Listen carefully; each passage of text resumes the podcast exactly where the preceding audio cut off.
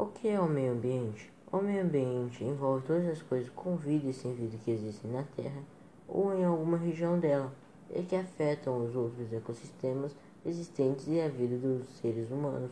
O meio ambiente também pode ser entendido como aquele que se refere ao conjunto de fatores físicos, biológicos e químicos que cercam os seres vivos, influenciando-os e sendo influenciado por eles. Pode ser entendido também como o conjunto de condições que permitem abrigar e reger a vida em todas as suas formas, os que são os ecossistemas que existem na Terra. Como nós podemos impactar no meio ambiente? Entre os principais impactos ambientais negativos causados pelo homem, podemos citar a diminuição dos mananciais, extinções de espécies, inundações, erosões, poluição, mudanças climáticas, destruição da camada de ozônio, chuva ácida, agravamento do efeito estufa e destruição de habitats. Agora vamos falar da poluição, que é um dos impactos mais recorrentes que o homem causa ao meio ambiente. Por poluição entende-se a introdução pelo homem, direta ou indiretamente, de substâncias ou energias no meio ambiente, provocando um efeito negativo do seu equilíbrio, causando assim danos à saúde humana, aos seres vivos e aos ecossistemas. E como a poluição nos afeta?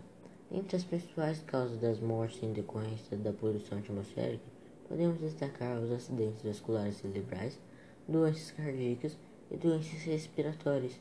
Além disso, os danos publicados mostram uma íntima relação entre a poluição do ar e as mortes entre em consequência do câncer de pulmão.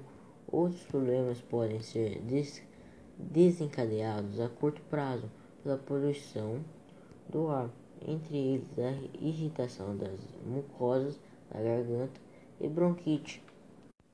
Vamos falar dos mares e oceanos, mas não somente deles. Vamos falar de como a poluição os afeta. Quando há uma grande quantidade de poluição, as praias ficam sujas e impróprias para o lazer e a pesca, pois as águas ficam contaminadas por coliformes fecais, além de outras bactérias nocivas aos seres humanos e à fauna marinha. Ilhas de lixo. São pedaços de redes, garrafas, tampas, bolas, bonecas, patos de borracha. Segundo seus descobrimentos, a mancha de lixo ou sopa plástica tem quase duas, duas vezes o tamanho dos Estados Unidos. As, linhas de as ilhas de plástico se originam, se originam quando os resíduos flutuantes entram nas correntes marinhas rotativas as ilhas de plástico são os cinco continentes da vergonha, o resultado de mais de seis décadas de des, descargas aos oceanos, procedentes principalmente da terra firme e do tráfego marítimo. Os oceanos estão ficando mais ácidos. Os oceanos estão se tornando mais ácidos a uma taxa sem, pre sem precedentes, mais rápido sem precedentes, mais rápido que em qualquer outra época dos últimos 3, 300 mil anos, segundo o relatório. Segundo o relatório, mas é a maneira como isso interage com outros efeitos do aquecimento global nas águas que preocupa cada vez mais os especialistas. Agora vamos falar do efeito estufa. Muita gente acha que o efeito estufa é uma coisa ruim, mas isso não é verdade.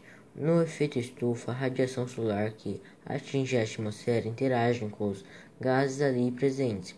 Nessa interação, os chamados gases de efeito estufa, GEE, absorvem a radiação solar e passam a emitir de volta para a superfície terrestre como radiação infravermelha, ou melhor dizendo, calor. Ou seja, ela é fundamental para nós, mas de repente uma coisa tão maravilhosa vira uma coisa alarmante, pois neste momento ela está fora de controle e é isso que não pode acontecer. Para muitos cientistas, o aumento da concentração de gás carbônico na atmosfera terrestre decorrente da queimada de combustíveis fósseis provoca um aumento da temperatura na temperatura da Terra, acentuando o efeito estufa. O, o aumento de 1 grau Celsius nas médias de temperatura já é o suficiente para causar efeitos desastrosos. Vamos falar da fauna e da flora, que está diminuindo muito.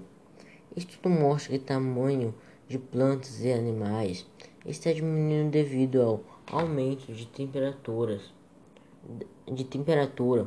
O impacto das temperaturas em rápida elevação e das mudanças nos o impacto das temperaturas em rápida elevação e das mudanças nos padrões de chuva no tamanho das espécies podem ter consequências imprevisíveis e possivelmente severas. Mas calma, ainda tem jeito de parar tudo isso. Temos que nos conscientizar de nossas ações.